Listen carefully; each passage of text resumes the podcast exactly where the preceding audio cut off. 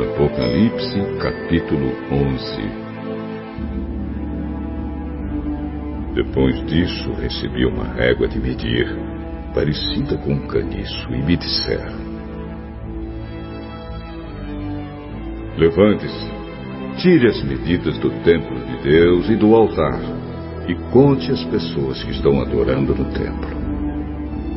Porém, não tire as medidas do pátio exterior do templo pois esse pátio foi dado aos pagãos, que pisarão a cidade santa durante 42 meses.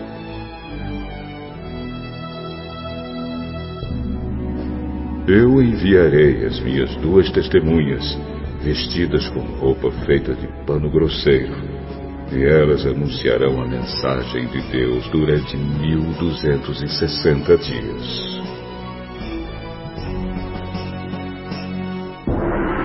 As duas testemunhas são as duas oliveiras e os dois candelabros que estão em pé diante do Senhor do mundo inteiro.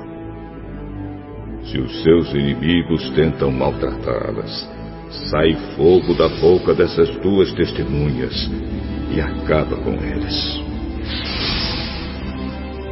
Assim, quem quiser maltratá-las precisa ser morto. Elas têm autoridade para fechar o céu a fim de que não chova durante o tempo em que anunciam a mensagem de Deus. Têm autoridade também sobre as águas para que virem sangue. Têm autoridade ainda para ferir a terra com todo tipo de pragas quantas vezes quiserem.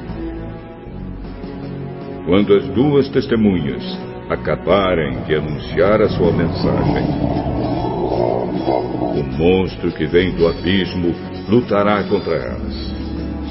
Ele vencerá e as matará.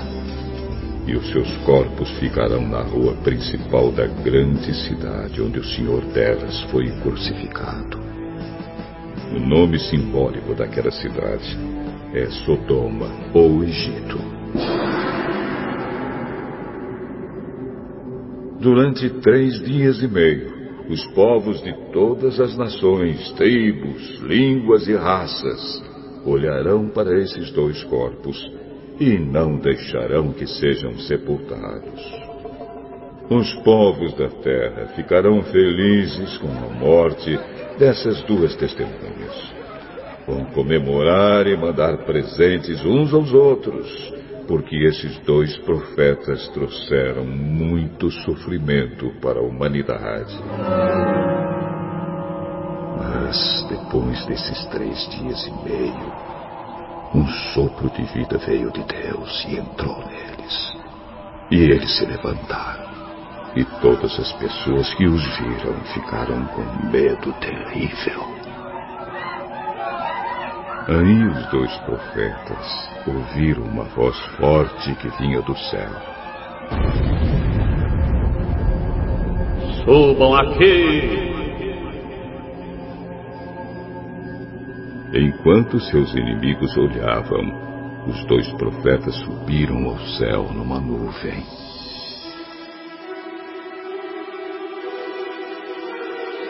Naquele momento houve um violento terremoto.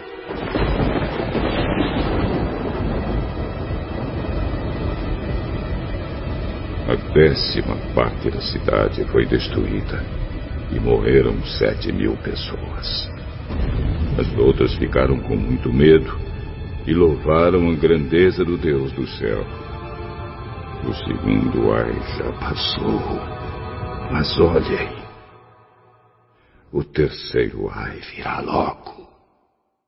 Então o sétimo anjo tocou a sua trombeta. E houve no céu vozes fortes que diziam: O poder para governar o mundo pertence agora a Deus, que é o Senhor nosso, e ao Messias que ele escolheu. E Deus reinará para todos sempre. Aí os vinte e quatro líderes que estavam sentados nos seus tronos diante de Deus ajoelharam-se, encostaram o rosto no chão e adoraram a Deus, dizendo: Ó Senhor Deus Todo-Poderoso, que és e que eras, nós te damos graças porque tu tens usado o teu grande poder e começaste a reinar. Os pagãos estão muito furiosos porque já chegou o momento de mostrares a tua ira e a hora dos mortos serem julgados. Chegou o momento de recompensares os teus servos, os profetas, e todo o teu povo, e todos os que te temem, tanto os importantes como os humildes. Chegou o momento de destruires os que matam pessoas na terra.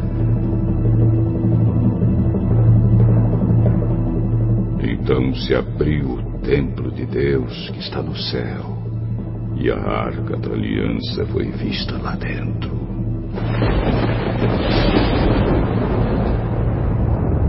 E houve relâmpagos, estrondos, trovões, um terremoto e uma forte chuva de